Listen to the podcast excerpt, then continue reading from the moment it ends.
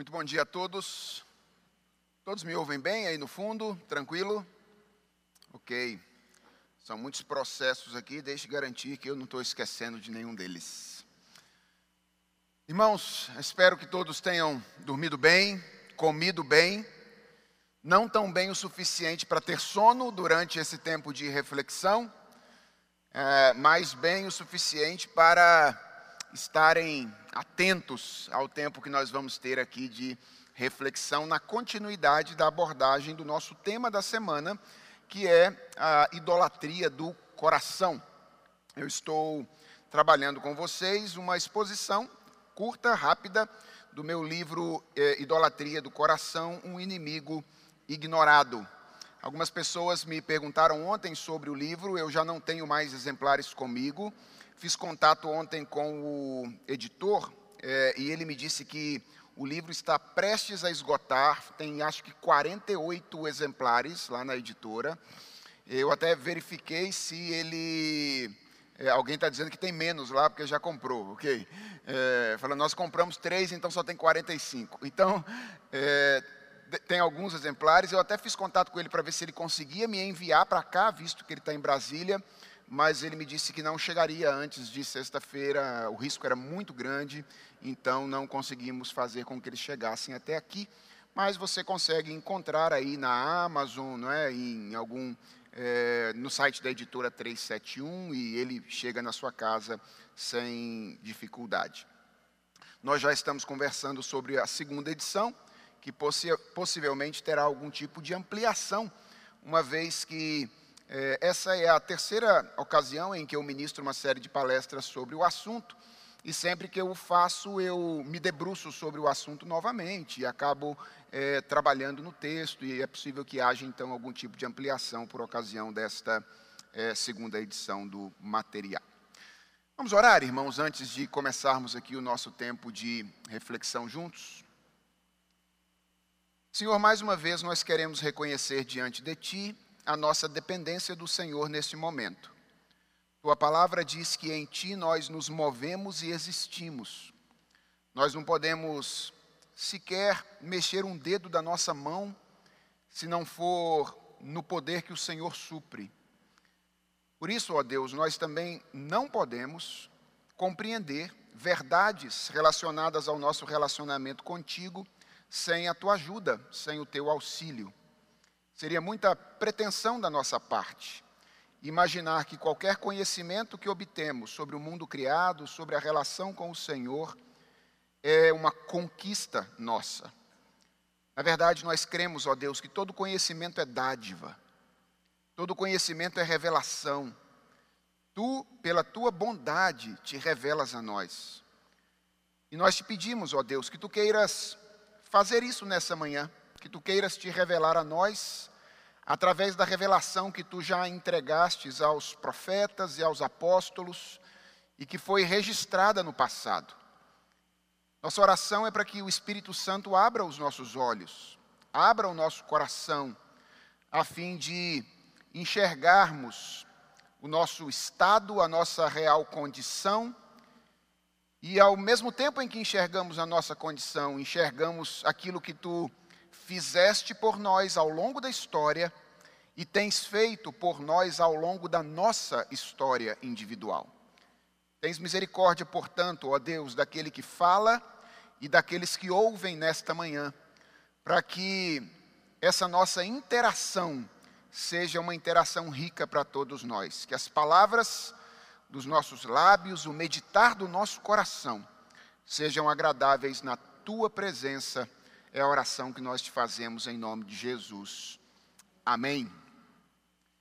Irmãos, na palestra de ontem, nós procuramos definir o conceito bíblico de idolatria e nós terminamos a palestra de ontem dizendo que, à luz da Escritura Sagrada, nós poderíamos dizer que a idolatria é a substituição do Deus verdadeiro por um falso Deus, qualquer coisa que existe na realidade criada, como um objeto de confiança, como objeto de amor ou como objeto de obediência. Então, esse foi o conteúdo, em síntese, da nossa mensagem de ontem.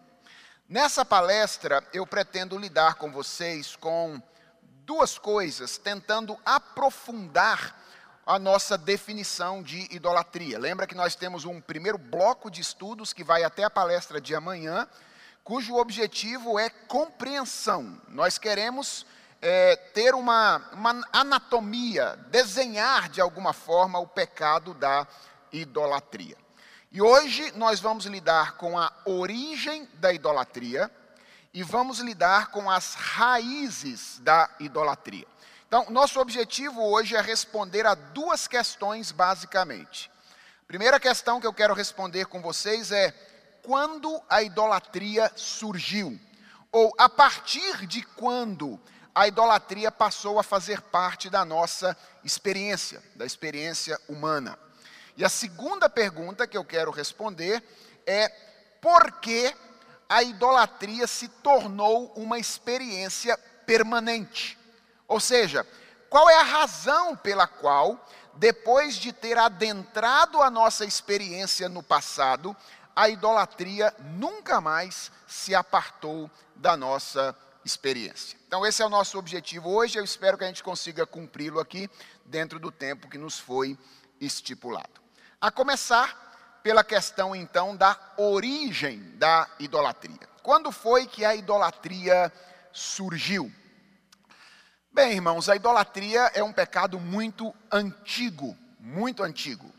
Na verdade, nós poderíamos dizer que a idolatria remonta ao Éden, mais especificamente ao primeiro pecado, ou ao pecado dos nossos primeiros pais, o pecado de Adão e Eva. Frequentemente, nós nos referimos ao pecado de Adão e Eva como o ato de comer do fruto proibido. Ou seja, se a gente perguntar qual foi o pecado dos nossos primeiros pais, de imediato talvez a gente diga foi comer do fruto proibido. E isso não está errado, está certo, foi esse mesmo o pecado dos nossos primeiros pais. No entanto, se isso é tudo o que nós compreendemos a respeito do pecado dos nossos primeiros pais, mais uma vez eu diria, nós temos uma interpretação bastante superficial do que de fato aconteceu naquela ocasião narrada pela Escritura. Superficial, porque eu creio que essa interpretação ela deixa de perceber que o ato de tomar e comer do fruto proibido foi, na verdade, o desfecho de um processo que começou exatamente com o convite da idolatria.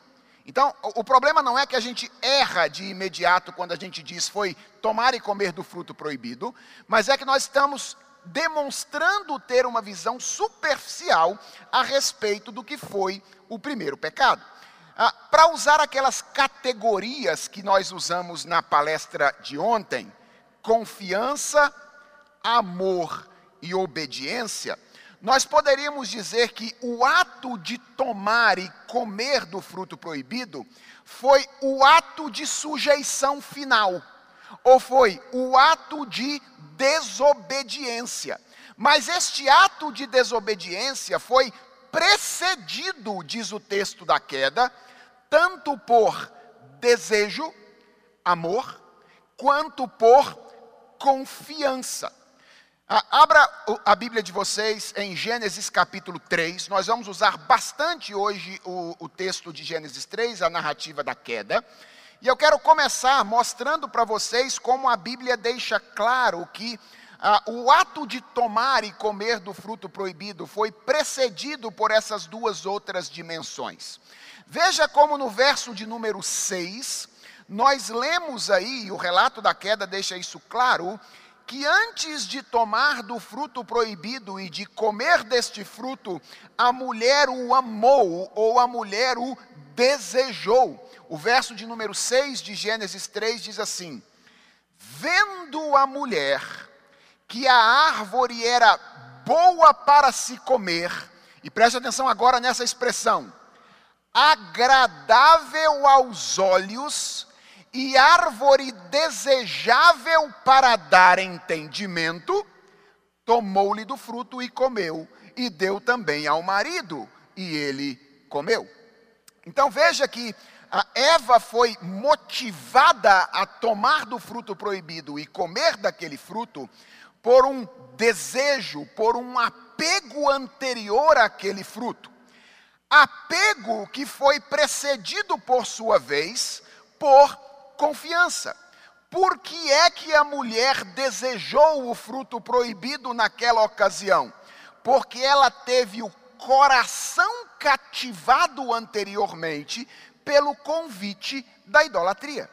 Veja os versos 4 e 5 de Gênesis capítulo 3. Eles dizem assim: Então a serpente disse à mulher: É certo que não morrereis, porque Deus sabe que no dia em que dele comerdes, se vos abrirão os olhos e, atenção, como Deus, sereis conhecedores do bem e do mal. Veja, Deus havia dado uma ordem a Adão e Eva de que eles não comessem de uma árvore que estava lá no jardim. E então a serpente vem ter com o, o, homem, com a mulher, ou vem ter com a mulher, e ele então questiona a palavra de Deus, ah, questiona o governo, a autoridade de Deus, apresentando Deus como um senhor tirano, pouco interessado no ser humano, mais interessado em cercear a sua liberdade. A mulher então cede à voz da serpente, e a serpente diz: Olha, o que Deus disse não é bem assim ela, ela relativiza a palavra de Deus. Ele diz: vocês não vão morrer, como Deus disse, quando vocês tomarem e comerem desse fruto. Na verdade, Deus proibiu vocês de comerem desse fruto, porque Ele sabe que o dia em que vocês comerem desse fruto, vocês se tornarão como Ele, conhecedores do bem e do mal. Ou seja, o ponto de referência final para dizer o que é certo e o que é errado. Veja, Deus havia criado o homem e a mulher para que ele, Deus, fosse o ponto de referência para eles. Deus dissesse: faça isso e não aquilo, não faça isto, faça aquilo outro, e o homem alcançaria sua plena realização dando ouvidos à voz de Deus.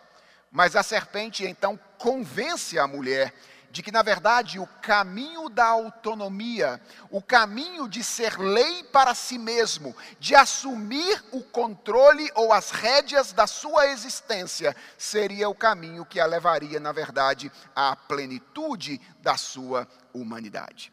Então, uma visão mais cuidadosa de Gênesis capítulo 3, que é o texto da queda em pecado, mostra que, embora o primeiro pecado possa ser descrito em termos do ato de comer do fruto proibido, esse ato foi, por assim dizer, a expressão mais visível do que aconteceu na queda. No cerne, no coração daquilo que nós chamamos de queda em pecado, está o anseio humano o desejo humano despertado por Satanás, o diabo, de ser como Deus, de experimentar um tipo de relação com a realidade e consigo mesmo que é típica, é exclusiva do próprio Deus. Que tipo de relação é esse? Um tipo de relação na qual a nossa vontade é o ponto de referência para todo sentido e para todo significado. Esse é o grande sonho da humanidade: fazer de si mesmo o ponto de referência de toda predicação. Fazer de si mesmo o ponto de referência de todo sentido e de todo significado. E isto nada mais é do que idolatria. Então, o que nós aprendemos com Gênesis capítulo 3 é que a idolatria é tão antiga quanto o é o pecado. Na verdade, o primeiro pecado foi o pecado da idolatria. Mas o que eu quero que você perceba agora, depois de saber quando foi que a idolatria nasceu, é que tendo nascido no Éden, a idolatria não permaneceu no Éden. Ao invés disso, a idolatria tornou-se uma tendência permanente na história da humanidade. E o que eu pretendo fazer aqui, ainda nesse primeiro ponto, a respeito da origem da idolatria, é mostrar a vocês isso, como a idolatria permanece na experiência humana, olhando para alguns poucos acontecimentos narrados ainda nesses capítulos iniciais do livro de Gênesis. Eu, eu poderia percorrer a Bíblia toda para mostrar a vocês como é que a idolatria se faz presente na humanidade, mas eu creio que basta considerar alguns poucos eventos na vida de Adão e Eva pós-queda e na vida dos primeiros descendentes de Adão e Eva, descritos aqui em Gênesis 4 e finalizando em Gênesis 11 com um episódio coletivo de idolatria, para que vocês percebam que essa tendência desgraçada de, de agirmos não como criaturas, mas como criadores, passou a fazer parte da nossa experiência depois da queda. Então eu quero apontar quatro episódios rapidamente aqui que mostram como a idolatria agora está presente na vida humana depois do primeiro pecado. O primeiro episódio é aquele famoso episódio das folhas de figueira. Ah, a experiência mais imediata dos nossos primeiros pais depois da queda, qual foi? Qual foi a primeira experiência mais imediata dos nossos pais depois da queda? Foi a experiência de exposição. Essa foi a, primeira experiência deles. Gênesis capítulo 3, verso de número 7, diz que depois que Adão e Eva comem do fruto proibido, eles percebem que estavam nus. Eles percebem que estavam nus. Atenção, irmãos, nudez aqui não é um conceito que se refere apenas à condição física deles, ok? Mas é uma imagem, é uma figura da condição espiritual deles. Nudez é a maneira como Moisés, o autor do Gênesis, fala aqui da condição de culpa da consciência de culpa que toma conta dos nossos primeiros pais nessa ocasião. Fica imediatamente claro para eles, depois da queda, que eles já não desfrutam mais daquela santidade em que eles foram criados e que os fazia naturalmente aceitos e amados pelo Criador. O que nos interessa aqui é a maneira como eles reagem a essa percepção. O texto diz, ainda no verso 7, que quando eles percebem que eles estão nus, eles fazem o quê? Eles cosem algumas folhas de figueira. Eu não sei como é que eles tiveram coragem de fazer isso, porque uma vez eu, eu encostei em umas folhas de figueira, pé de figo, e você sabe que o negócio coça, não é? Mas talvez não coçasse ainda naquele período, mas eles pegaram algumas folhas de figueira e eles fizeram, diz o texto, cintas para si. Eles tentam cobrir a sua nudez. Atenção, se nudez não é apenas uma referência à condição física, mas é uma referência à condição espiritual, essa tentativa de se vestir aqui tem o mesmo significado tem um significado mais amplo. O que está acontecendo aqui, irmãos, é que Adão e Eva estão tentando fazer mais do que escapar do frio, ok?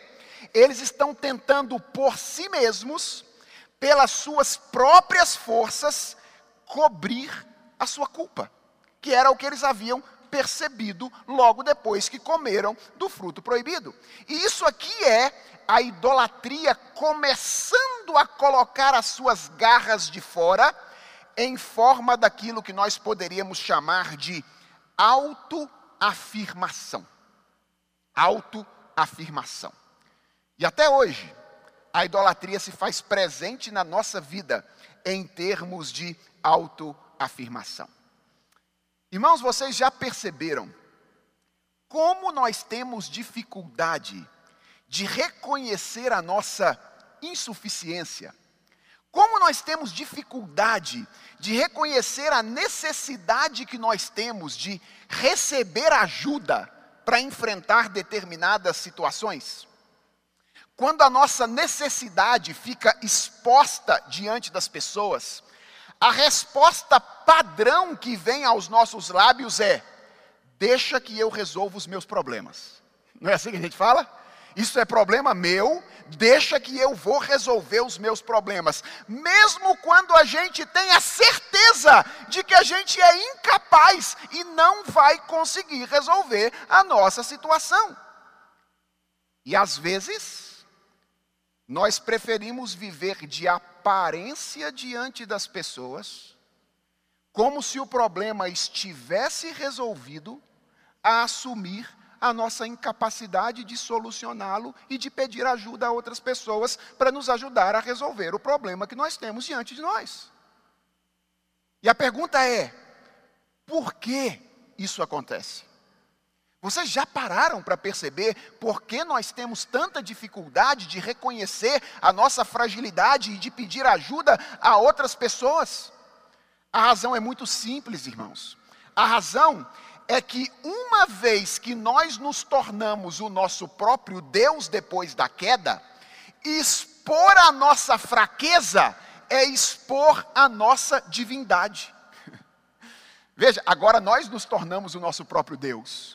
E quando nós expomos a nossa fraqueza, o que nós estamos fazendo é expor o nosso Deus ao ridículo. Aquele em quem nós confiamos majoritariamente a uma situação ridícula e vexatória. Vocês nunca pararam para pensar por que, que o evangelho causa tanto incômodo ao homem natural e por que, que ele atrai uma resposta de rejeição tão veemente dos homens que não conhecem a Deus?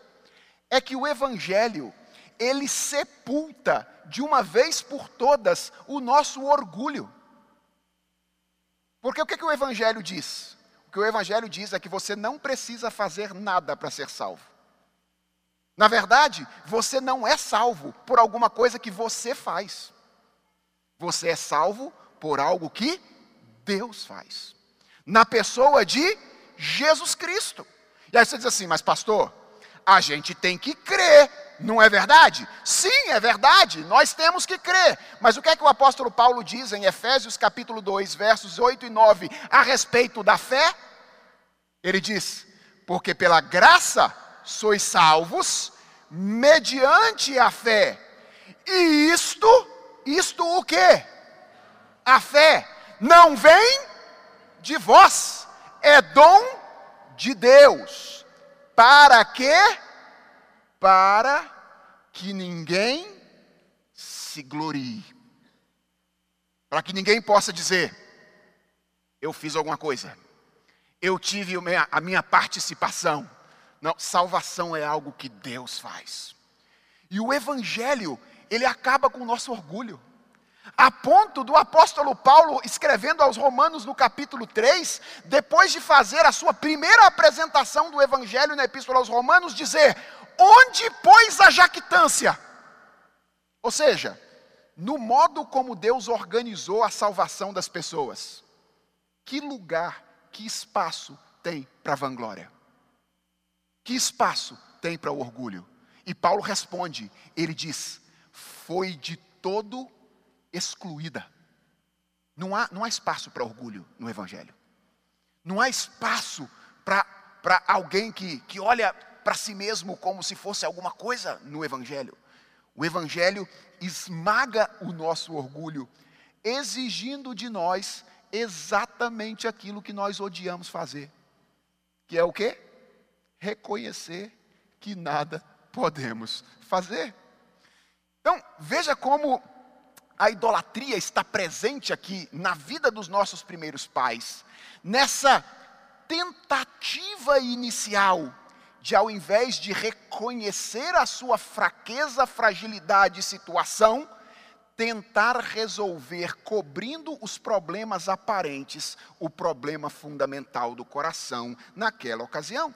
E o texto de Gênesis capítulo 3 vai fazer uma revelação brilhante depois, porque o texto vai dizer que Deus mesmo tratará de desnudar os nossos primeiros pais novamente, para vesti-los Ele próprio com as roupas que Ele, Deus, vai fazer. Roupas, não de folhas de figueira, mas roupas de quê? De pele. O que, que significa isso? Que um animal foi morto. O sangue de um animal foi derramado. Para quê? Para que a vergonha e a exposição de Adão e Eva pudessem ser cobertos. O que nós temos aqui em Gênesis capítulo 3 a primeira proclamação pictórica do Evangelho da Escritura Sagrada. Deus mesmo mata e derrama o sangue de um animal para que o pecado dos nossos primeiros pais fosse coberto. Mas o que é importante perceber aqui é que imediatamente depois da queda, a idolatria dá suas caras na forma de auto afirmação. O segundo evento é o evento da transferência de responsabilidade, ainda em Gênesis capítulo 3. Gênesis 3 mostra que a queda não impacta apenas a relação do homem com Deus. É claro, é, é, esse é o primeiro relacionamento do homem que é impactado pela queda. E por causa do impacto nesta relação, os outros impactos acontecem. Mas o texto diz que a queda impacta também a relação do homem com o seu semelhante. Mais especificamente aqui, a relação entre o primeiro casal, Adão e Eva. E esse impacto pode ser muito claramente percebido na diferença entre as palavras que são ditas pelo homem em relação à sua mulher antes e depois da queda. Vocês se lembram que quando Deus cria a mulher, lá em Gênesis capítulo 2, a partir do verso de número 18, ah, nós temos a primeira ocasião em que o homem fala na história da Escritura. E o que nós temos ali é uma declaração de amor. Eu não sei, mulher, se o seu marido já falou essas palavras a você, já fez essa declaração, e eu não sei também como você se sentiria ao ouvir essas palavras se ele resolvesse dizer hoje, mas a primeira declaração de amor da história é mais ou menos a seguinte: Esta, afinal, é osso dos meus ossos e carne da minha carne, chamar-se-á varoa, porquanto do varão foi tomada. Não parece muito romântico, não é? não é verdade? Não, não parece uma declaração de amor tão romântica assim. Reparem é, nessas palavras de Adão. Em primeiro lugar, elas são palavras de que expressam gratidão a Deus. Ele havia olhado para toda a criação, não havia percebido na criação alguém que fosse idôneo a ele idêntico a ele em termos de valor e de natureza. Deus então cria a mulher e agora ele está olhando para ela e dizendo: agora sim. É isso que ele está dizendo, agora sim, isso aí era exatamente o que eu precisava. Então, há aqui primeiro palavras de reconhecimento e de gratidão a Deus, e há em segundo lugar palavras de reconhecimento da semelhança essencial que havia entre ele e a sua mulher. E o que eu quero que você perceba é isso: é que enquanto Deus está no trono, há espaço para o eu de ambos. O homem olha para sua mulher e ele diz: somos iguais, somos idênticos fomos criados complementares, temos um projeto comum. Essas são as palavras que são ditas por Adão quando ele recebe das mãos de Deus a sua mulher. Depois da queda, Adão fala segunda vez a respeito de Eva. Mas as palavras que ele profere agora são completamente diferentes das palavras proferidas antes. Deus questiona o homem, dizendo: Adão, você comeu da árvore que eu te ordenei que não comesse. Estou lendo o verso de número 11. E aí então no verso de número 12 diz o homem: A mulher que tu me deste por esposa, ela me deu da árvore e eu comi. Vejam como essas palavras são palavras diferentes. Enquanto as primeiras palavras são palavras de apreço pelas ações de Deus, essas palavras revelam certa insatisfação e, num certo sentido, até certa responsabilização de Deus pelo que havia acontecido. O que Adão está dizendo é mais ou menos o seguinte: ó, eu não fiz nada, quem fez foi essa mulher aí, e se por um acaso o senhor estiver insatisfeito em receber a culpa dela, pode pegar um pouquinho, porque o senhor fez e eu nem tinha pedido. É, é mais ou menos isso que Adão está dizendo aqui. Pode assumir um pouquinho da responsabilidade, porque eu não lembro de ter pedido ao senhor essa mulher, não. Foi o senhor que criou essa mulher para mim, antes mesmo de eu pedir. Está é, tá claro que alguma coisa aconteceu, não é? Antes, essa afinal é osso dos meus ossos, carne da minha carne. Agora é essa mulher que tu me deste por esposa. Ok? Veja a diferença e como ela revela agora ingratidão em relação aos atos de Deus. Mas o que mais me chama a atenção é que enquanto aquelas palavras anteriores expressam identificação, enquanto elas expressam complementariedade, essas palavras ditas depois da queda expressam concorrência. Concorrência. Com o homem no trono, já não existe mais espaço para convivência harmônica entre o eu de um e o eu de outro.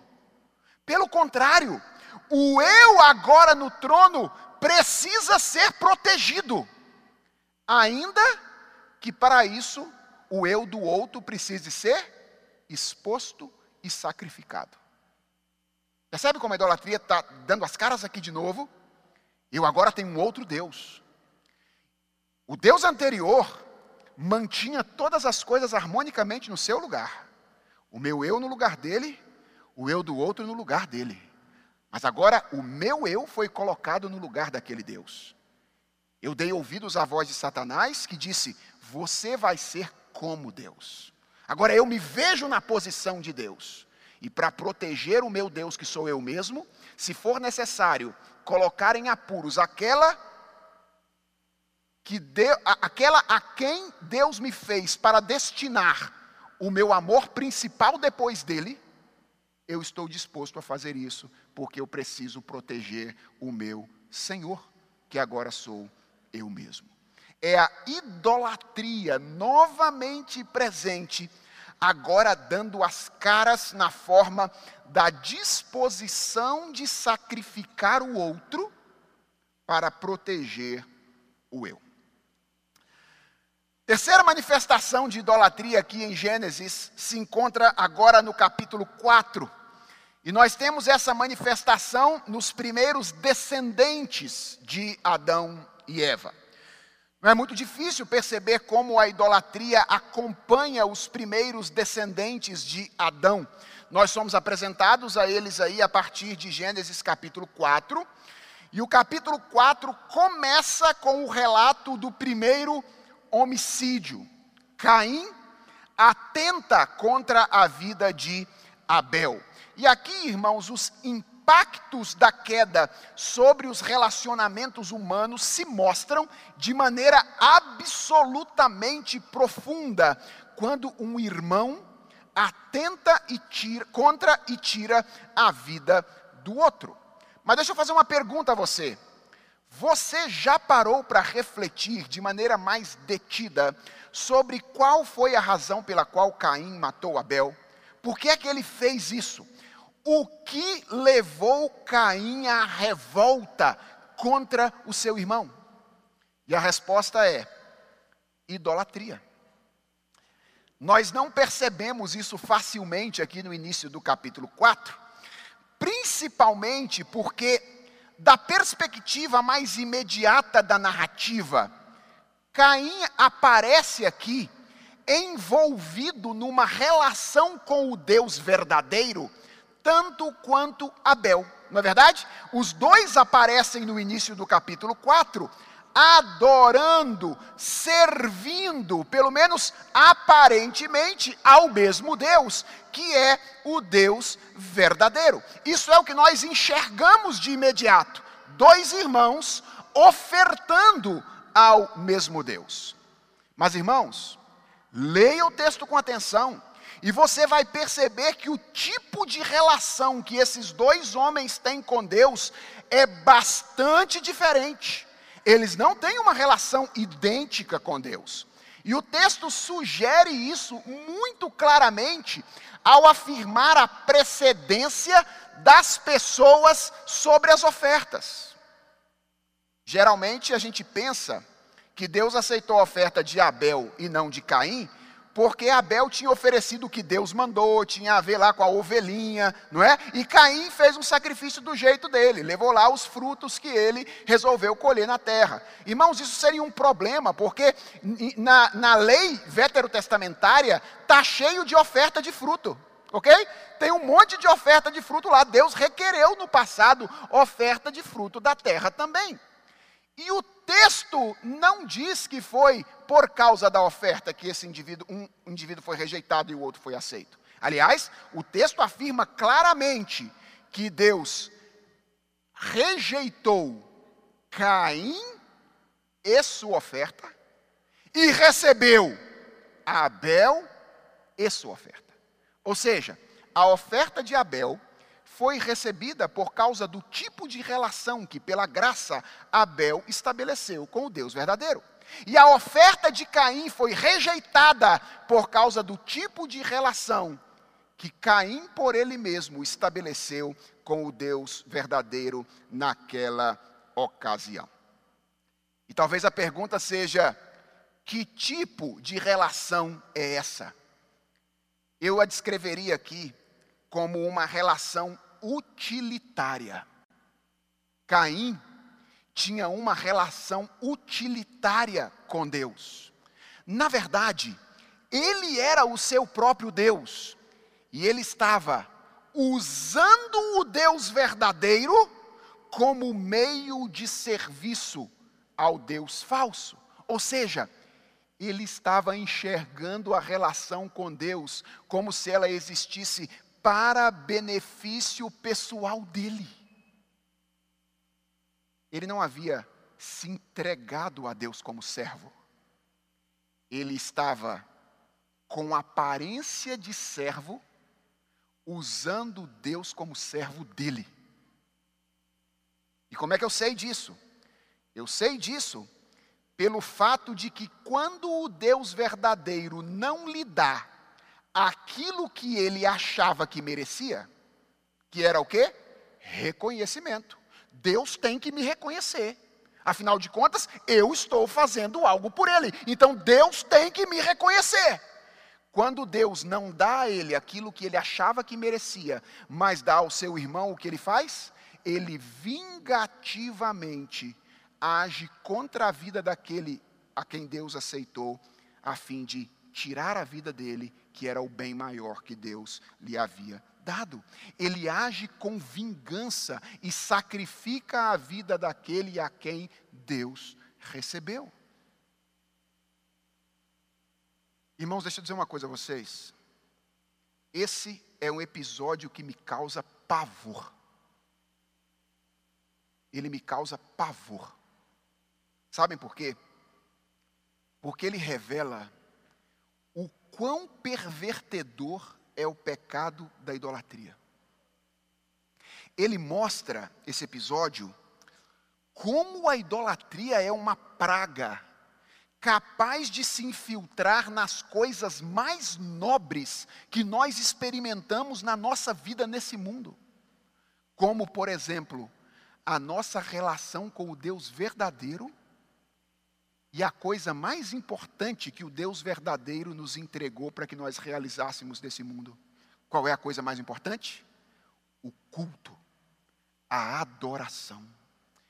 Esse episódio mostra que é possível estar prestando um culto a Deus, aparentemente, enquanto na verdade o que nós estamos fazendo é prestando um culto a nós mesmos, usando o Deus verdadeiro para o nosso benefício.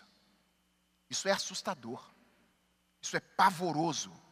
Como a idolatria é capaz de adentrar nos meandros das coisas mais nobres que Deus nos deixou para realizar nesse mundo.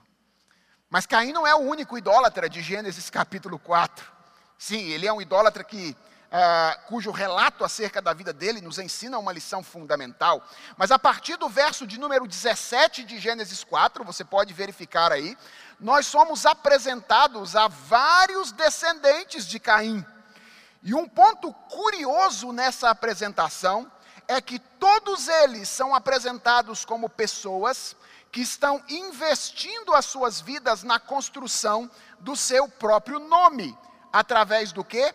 Através do impacto cultural que eles causam, exceto um deles que na verdade não é descendente de Caim, não é? É descendente de Adão via Sete. Mas os homens estão aí investindo as suas vidas em se tornarem os principais metalúrgicos da história, os principais músicos da história, os principais agricultores da história, estão investindo as suas vidas com o objetivo de construir, de alguma forma, o seu próprio nome. Mas tem um indivíduo que ressalta aos olhos aqui, que é a epítome da maldade e a epítome da idolatria. Não é à toa que na genealogia aí do, de Gênesis capítulo 4, ele é o sétimo depois de Adão, via genealogia de Caim. Isso é, isso é, algo interessante, esse número é simbólico. Sete, na Bíblia hebraica, tem a ver com a completude, com a perfeição. E aí a gente tem esse indivíduo que é o sétimo depois de Adão, na descendência de Caim. Eu estou falando de quem? Estou falando de um homem chamado Lameque. Lameque. Um sujeito absolutamente desproporcional nos seus juízos. Veja aí o que diz o verso 23 do capítulo 4.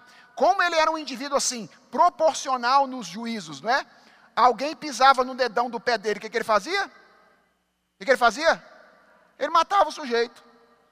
Não é? Alguém pisou, ele matava o sujeito. Daí, quando, quando vocês virem alguém dizendo que é um absurdo o que a Bíblia faz quando ela diz olho por olho, dente por dente. Você fala, nossa, isso é um absurdo. Como absurdo? A, a, a, a gente parece pressupor que nós somos todos seres humanos justíssimos e que essa perspectiva ela perverte a justiça e a misericórdia. Não, não. Essa perspectiva do olho por olho, dente por dente, está tentando de alguma forma consertar essa tendência de Lameque aqui, ó, que é pisou no meu pé, eu mato você. Não, não, calma. Não é assim. Justiça tem que ser proporcional. Pisão no pé, paga com pisão no pé. Ok? Morte, paga com morte. Isso é olho por olho, dente por dente. Percebe a, a, diferença? Como às vezes nós somos acusados de algumas coisas e não conseguimos responder, porque não percebemos a antropologia que está por trás da nossa fé em Deus e a nossa fé na Escritura. Lameque é esse homem absolutamente desproporcional nos seus juízos. Mas sabe o que mais me chama a atenção em Lameque?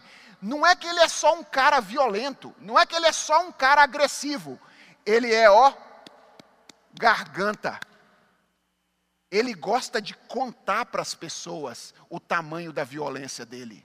Enquanto estão as pessoas lá atrás trabalhando para serem o agricultor, o músico, o metalúrgico, o que, que Lameque está fazendo? Está investindo a vida dele em ser reconhecido pelas pessoas. Ele vai dizer isso. Sete vezes se tomará vingança de Caim. Porém, de Lameque, quantas vezes vai se tomar? Eu vou ser maior do que Caim. E qual é o caminho que eu vou tomar para ser maior do que Caim? O caminho da violência. Veja a idolatria dando mais uma vez as caras aqui. Neste homem que está disposto a usar de algo terrível como a violência, como meio de reconhecimento. Fazer o seu nome grande por meio de ser o indivíduo mais violento da história da humanidade. E o quarto e último episódio, que vai de alguma forma mostrar como a, a idolatria possui uma dimensão coletiva, é o episódio que se encontra em Gênesis capítulo 11, dos versos de 1 a 4. Texto que diz assim: Ora, em toda a terra havia apenas uma linguagem e uma só maneira de falar. Sucedeu que, partindo eles do Oriente, deram com uma planície na terra de Sinar e habitaram ali e disseram uns aos outros: Vinde, façamos tijolos e queimemo-los bem. Os tijolos serviram-lhes de pedra e o betume de, arga, de argamassa, e eles disseram: Atenção, vinde, edifiquemos para nós uma cidade e uma torre cujo tope chegue até os céus, e tornemos célebre o nosso nome, para que não sejamos espalhados por toda a terra. Antes de entrar nisso aqui, deixe mencionar algo que eu mencionei aqui de passagem, mas não esclareci para vocês. Eu disse que lá nas genealogias do capítulos, dos capítulos 4 e 5, existe um segundo personagem importante, é, e ele é importante por causa do contraste que ele estabelece com Lameque. Se existe o sétimo depois de Adão pela genealogia de Caim, existe o sétimo depois de Adão pela genealogia de Sete. E quem é esse indivíduo? É Enoque. Aquele homem que investiu a sua vida em fazer o quê? Andar com Deus. E Deus amou tanto o que Enoque fez, que pela graça concedida até no fato dele desejar fazer isso, andar com Deus, no meio de um tempo em que as pessoas estavam fazendo outras coisas.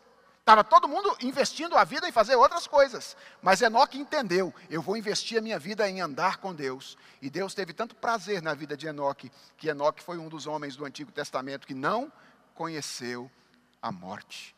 Ou seja, assim como há uma linhagem marcada pela maldade que perpassa a história da humanidade, há uma linhagem marcada pela graça e pela misericórdia de Deus que perpassa esta humanidade também.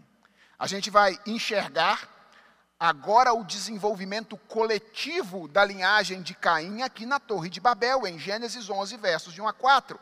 E esse episódio é interessante porque ele adiciona uma informação ao nosso conceito de idolatria aqui, porque ele mostra que a idolatria não é um pecado exclusivamente individual.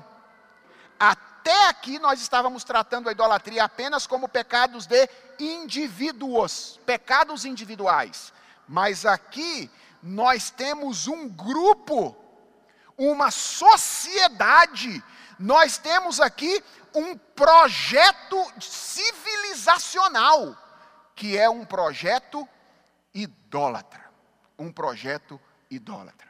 Homens se reunindo em torno de fazer grande o seu próprio nome, ao invés de fazer grande o nome de Deus. Perceba como, como as coisas estão invertidas aqui. Nós fomos criados para a glória de Deus. Nós fomos criados para que a beleza de Deus, a grandeza de Deus fosse vista através de nós. Mas o que, que o pecado fez conosco? Ele inverteu essa nossa motivação fundamental.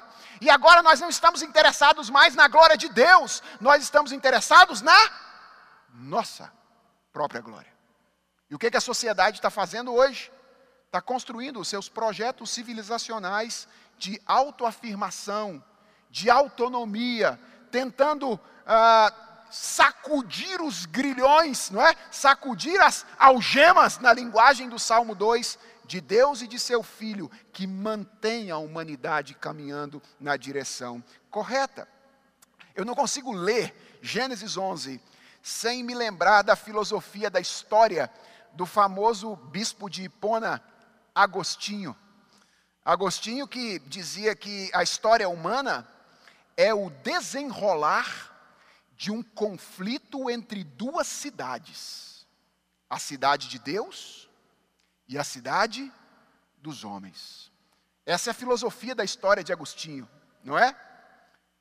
Tem um ponto de semelhança aqui com a filosofia da história mais comumente utilizada hoje em dia, que é a filosofia materialista histórica, o marxismo. Não tem? O marxismo diz que existe um conflito. E ele não está errado nisso. Existe um conflito mesmo. Só que o marxismo diz que o conflito é um conflito de natureza econômica. Aí ele errou. O conflito é um conflito de natureza espiritual. Há duas cidades que estão se desenvolvendo paralelamente ao longo da história. Duas cidades. Que são, na verdade, dois estilos de vida. Porque eles, inclusive, se desenvolvem, às vezes, nos mesmos espaços da vida social. Mas essas duas cidades são caracterizadas por dois diferentes amores, diria Agostinho. A cidade de Deus é, é caracterizada pelo amor a Deus, a caritas, a caridade. E a cidade dos homens, pela cupíditas, pela concupiscência, pelo amor a nós mesmos. Existem duas cidades se desenvolvendo e a Torre de Babel mostra isso muito claramente, esse esforço humano coletivo de se autoafirmar diante do senhorio do Senhor. Ou seja, irmãos, o que nós aprendemos aqui nesse primeiro movimento da palestra de hoje é que a idolatria é tão antiga quanto o pecado. Ela veio à existência por ocasião do primeiro pecado no jardim do Éden. Ela, na verdade, foi o primeiro pecado. Todas as vezes em que você pensar na queda em pecado agora, pense na queda em termos de um redirecionamento religioso fundamental. O que a queda foi e o que ela fez? A queda consistiu em tirar do trono aquele que é o Senhor de todas as coisas, para substituí-lo por nós mesmos, pela humanidade. O homem substituindo Deus como centro da sua existência. Resta-nos responder então agora a segunda questão.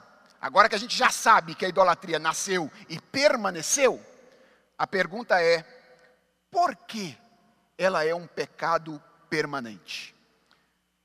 Por que, é que a idolatria não nos abandonou depois do que aconteceu no jardim do Éden?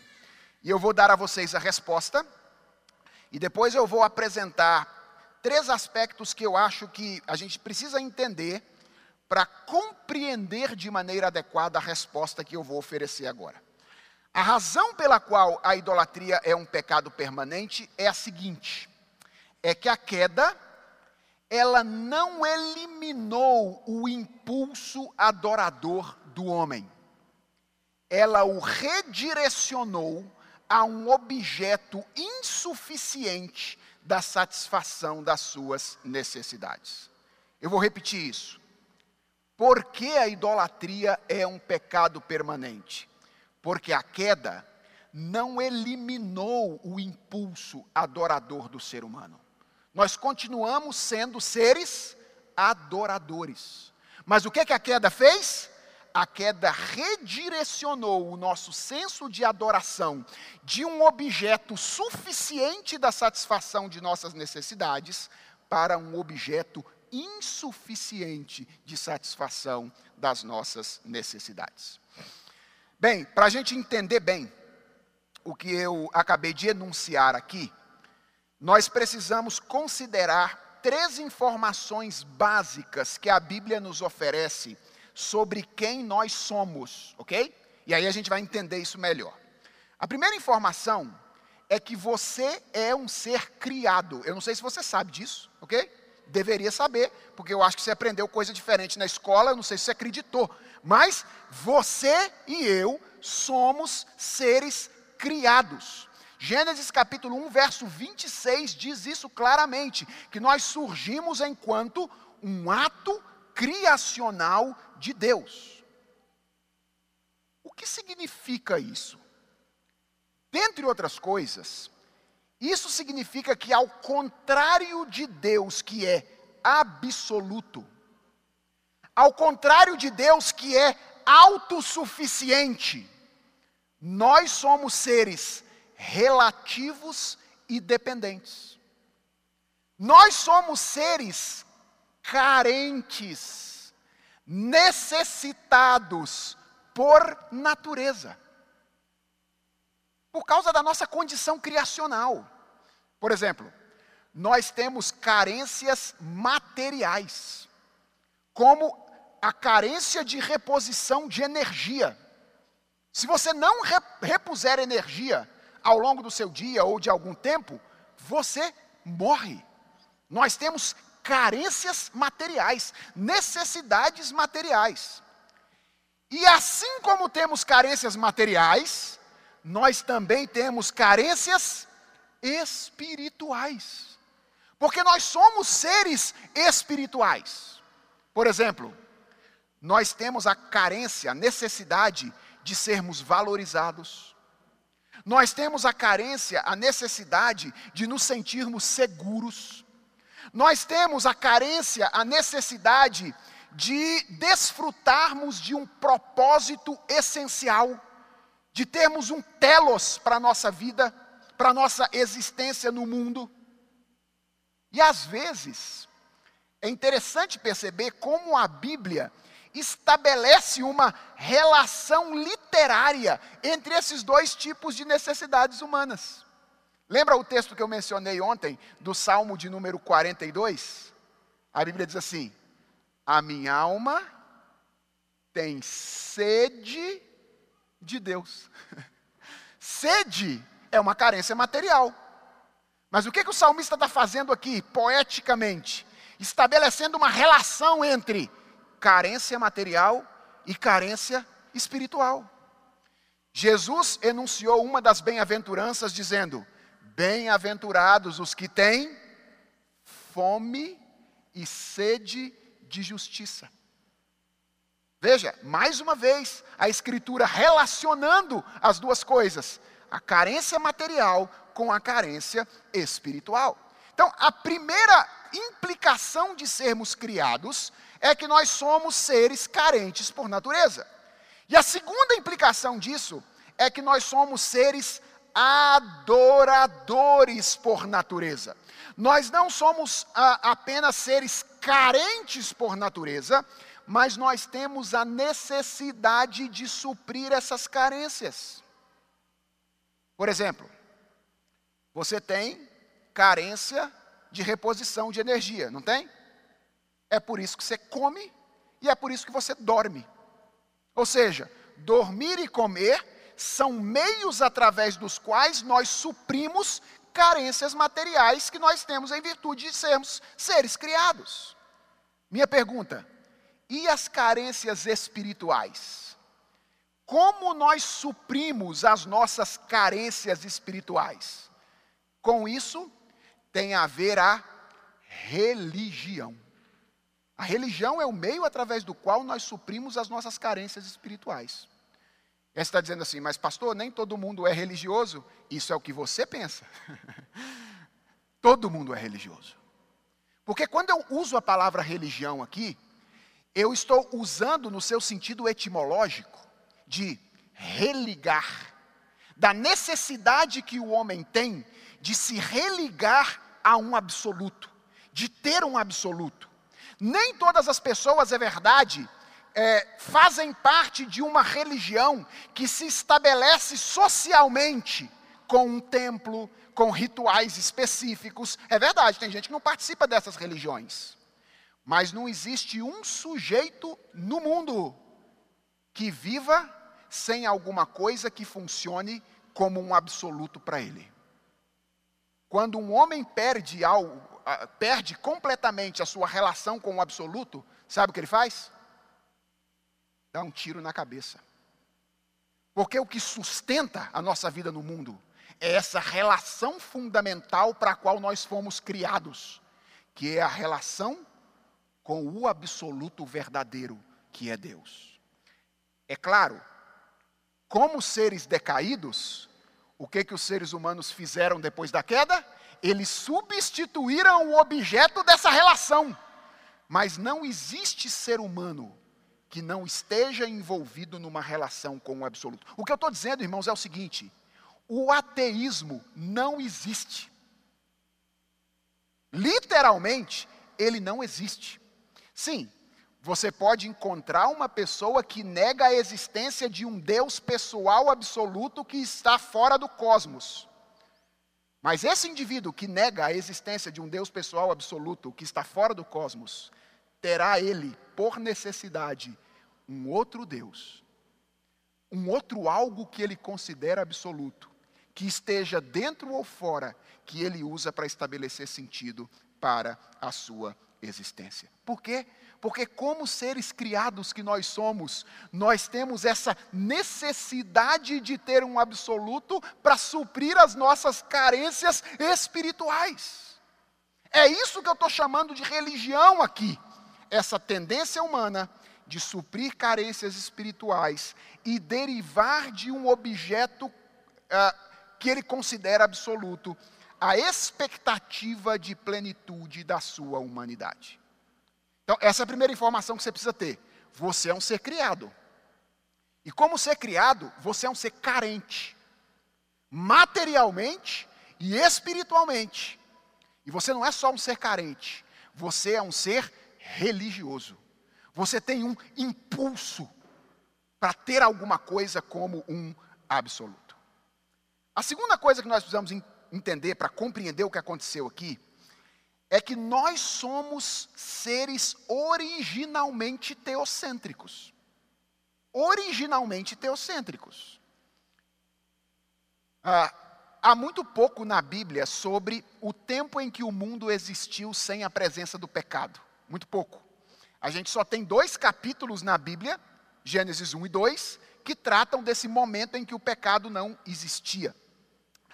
Mas é bem possível afirmar à luz desses dois capítulos, que originalmente nós éramos sujeitos teocentricamente orientados. Ou seja, durante algum tempo, que nós não sabemos exatamente quanto tempo foi, nós vivemos como nós fomos criados para viver. E como é que nós fomos criados para viver? Buscando satisfazer as nossas carências espirituais em Deus e na Sua palavra.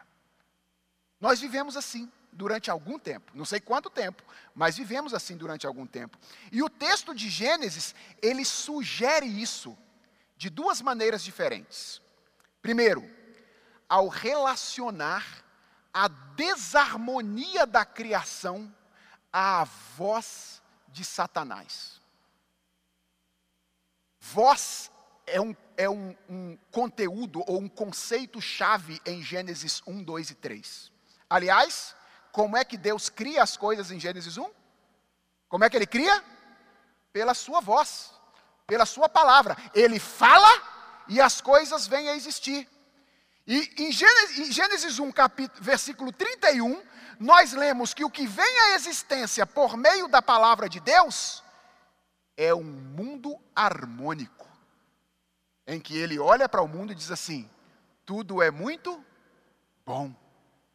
Então veja, Gênesis 1, Gênesis 2, mostra que a voz de Deus estabelece a harmonia. Quando a voz de Deus é ouvida, a harmonia se estabelece. Mas em Gênesis 3, uma segunda voz entra em ação. É a voz de Satanás a voz da serpente, que convence ao homem a dar ouvido à sua própria voz. E o que é que acontece? O inverso. A desarmonia do mundo começa a existir. Então, percebe como Gênesis revela aqui Enquanto a voz de Deus é ouvida, temida e obedecida, o mundo funciona de maneira harmônica. Mas é a partir do momento em que a voz de Deus passa a ser desobedecida que a desarmonia começa a acontecer. Mas o fato de que funcionamos teocentricamente anteriormente também pode ser inferido da sugestão textual, é uma sugestão de que no jardim havia um cultivo diário de relação entre Deus e o homem. Já pararam para pensar nisso? Todo dia de tardezinha, por volta das cinco da tarde, mais ou menos, aqui já é a minha imaginação, tá bom? A Bíblia não diz isso não.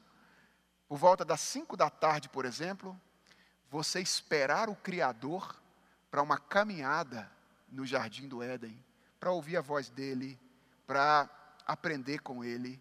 Ao que tudo indica, isso acontecia em Gênesis capítulo 1, nesse período. Aí você diz: como é que você sabe disso, Felipe?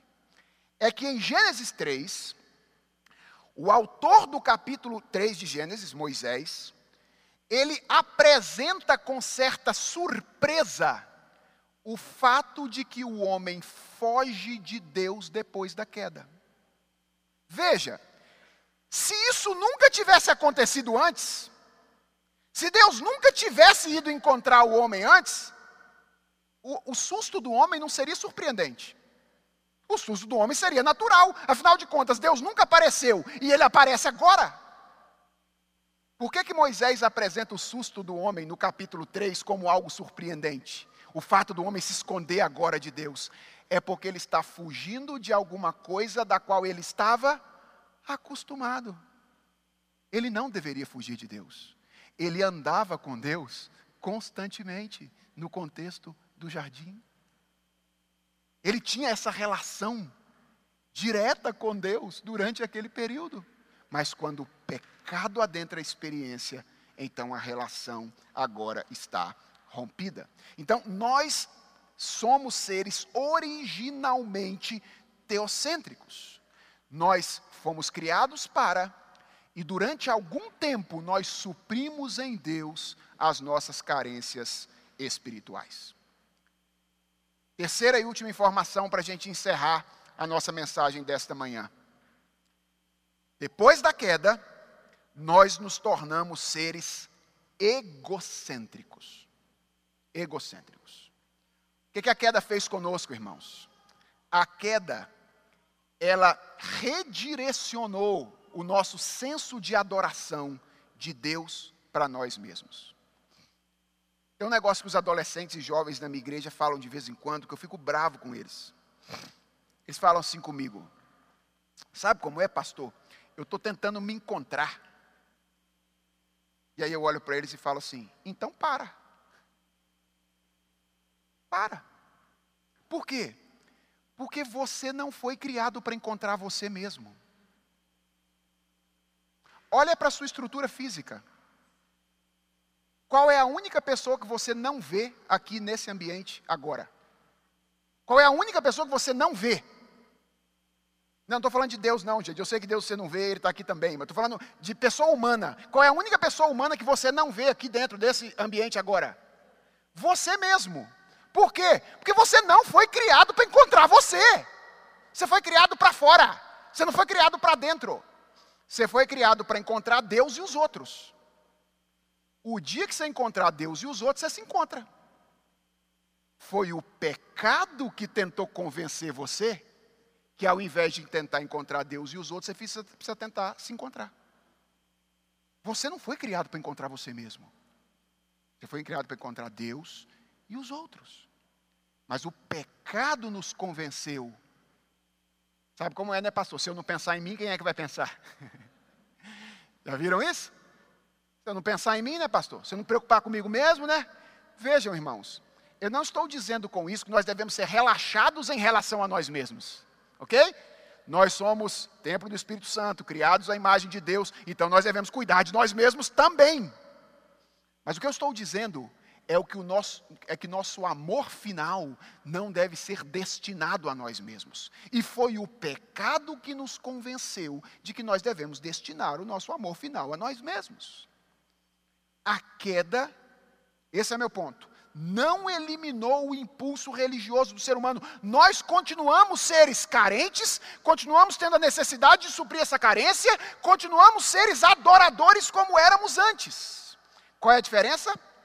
É que antes nós tínhamos alguém do espaço exato, que preenchia o espaço exato das nossas carências. Deus, o absoluto, que é chamado pela Escritura daquele que é tudo em todos, aquele que é origem, meio e fim de todas as coisas. E enquanto nós suprimos nele as nossas carências, A nossa vida harmonicamente funcionava porque ele dava conta de nos satisfazer em todas elas. Mas o que, que o pecado fez? Tirou Deus do lugar e botou lá um sujeito que é desse tamanho assim, ó. Não é grande como Deus. Colocou a gente, o relativo, colocou o dependente, colocou o que é insuficiente. E qual foi o resultado disso, irmãos? É que nós agora entramos num ciclo sem fim de, de tentativas de satisfazer as nossas necessidades espirituais através daquilo que na realidade criada nós acreditamos que pode satisfazer. Você entendeu o ponto? Por que, que a idolatria permaneceu na nossa vida? Porque lá atrás, na queda em pecado, nós tiramos Deus do lugar que ele ocupava e colocamos a gente. Qual é o problema? O problema é que a gente não dá conta de preencher o tamanho do vazio inteiro. E então a gente tem que agora ficar correndo atrás de outras coisas para botar no lugar, para ver se a gente consegue criar um mosaico todo remendado para dar conta da satisfação das nossas experiências materiais, das nossas experiências espirituais. Para usar aqui a linguagem usada pelo reformador João Calvino, a nossa mente se tornou uma perpétua fábrica de ídolos uma perpétua fábrica de ídolos. Deixa eu terminar usando uma metáfora bíblica que eu acho que nos ajuda bastante. Lembra do encontro de Jesus com a mulher samaritana? Lembra daquele encontro? Jesus, o mestre por excelência, usou uma metáfora belíssima para falar com ela da tentativa que ela tinha de suprir carências espirituais através de relacionamentos amorosos. Jesus disse assim: Sabe qual é o seu problema? É que você tem uma sede gigantesca. E você está imaginando que relacionamentos afetivos vão matar a sua sede. O que você não sabe é que a sua sede é sede de uma água diferente, que só eu posso dar a você. O dia que eu der a água para você, e você beber a água que eu te der, você nunca mais terá sede. Jesus não estava inventando uma metáfora nova, de certa forma. Ele estava tomando uma metáfora que já está lá em Jeremias, no capítulo 2, num texto com o qual eu quero encerrar a mensagem desta manhã. Quando Deus acusa o pecado de Israel através do profeta Jeremias, dizendo assim: Espantai-vos disto, ó céus, e horrorizai-vos, ficai estupefados, diz o Senhor, porque dois males cometeu o meu povo. Quais são esses males? A mim me deixaram o manancial de águas vivas e cavaram cisternas, cisternas rotas que não retém as águas. Isso é idolatria. Deus é a fonte de água viva. É nele que a gente sacia as nossas carências espirituais. Mas a queda tirou Deus do trono e nos colocou no trono. E agora nós nos tornamos meninos correndo de um lado para o outro, tentando tapar os buracos que ficaram, porque quem está lá agora já não é capaz de preencher mais o tamanho do vazio que habita o nosso coração. E a questão é que quando a gente joga as águas nas cisternas, ela vai embora. Parece que ela vai ficar lá por algum tempinho, mas é só uma questão de tempo. E a água some de novo. E a gente entra nesse círculo vicioso de tentar preencher o coração com coisas que jamais satisfarão a nossa existência. Como é que isso funciona na nossa vida prática? Não é? Como é que isso funciona na nossa vida? E quais são os efeitos da idolatria? Esse é o assunto de amanhã. Se Deus quiser, amanhã nós vamos ver como é que isso funciona na nossa vida de maneira prática e quais são os efeitos da idolatria. Vamos orar ao Senhor e pedir a Deus graça para refletir sobre esse assunto que vimos hoje. Senhor, aprofundando o nosso entendimento da tua palavra nessa manhã, nós começamos a compreender melhor o tamanho do buraco no qual nós nos colocamos por ocasião da queda em pecado. Tu nos criaste para ti, para em ti matarmos a nossa sede, de tudo aquilo que precisamos, de segurança, de conforto, de reconhecimento, de propósito. Mas um dia nós acreditamos na mentira de que nós não precisávamos do Senhor. Acreditávamos que nós acreditamos que nós seríamos capazes de viver de maneira autônoma. E temos experimentado isso ao longo da nossa vida.